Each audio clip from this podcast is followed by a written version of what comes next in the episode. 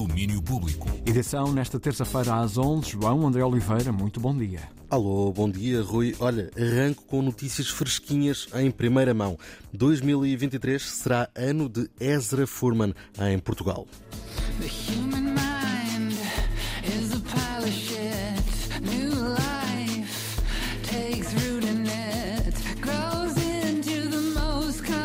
A artista que se revelou inicialmente como líder dos Harpoons lançou a carreira a solo em 2012 com o álbum The Year of No Returning.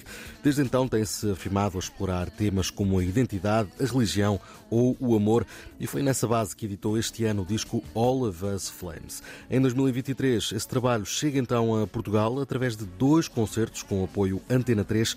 Acontecem dia 5 de junho do próximo ano no Art Club no Porto e dia 6 de junho no Capitólio em Lisboa. Ora, temos também música nova com Johnny Driver, novo disco de Papillon. Quatro anos depois de Deepak Looper, ele está de volta com um novo trabalho.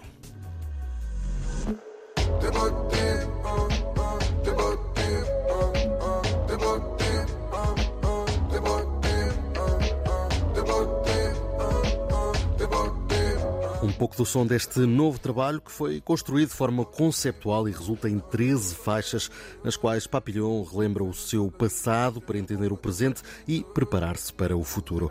Johnny Driver é um disco sobre a metamorfose de um homem em pleno luto. É a morte como transformação neste novo disco de Papillon. Já está por aí para ser escutado. E fecho com outra notícia sobre novas edições, neste caso de Ryuichi Sakamoto, que está a preparar um novo disco.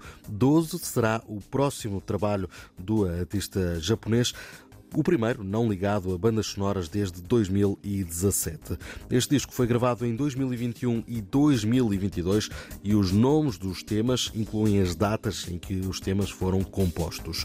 Em comunicado, Sakamoto, que está a receber tratamento para cancro e foi alvo de uma grande operação, disse que precisou de pegar num sintetizador assim que voltou a casa. É dessa fase que surge então este 12, o novo álbum de Ryuichi Sakamoto está na rua dia 17 de janeiro do próximo ano. Vamos continuar a olhar para o próximo ano e não só daqui a uma horinha, Rui, quando eu estiver de volta. Cá te espero. Grande abraço e até, Até já. já. Domínio Público.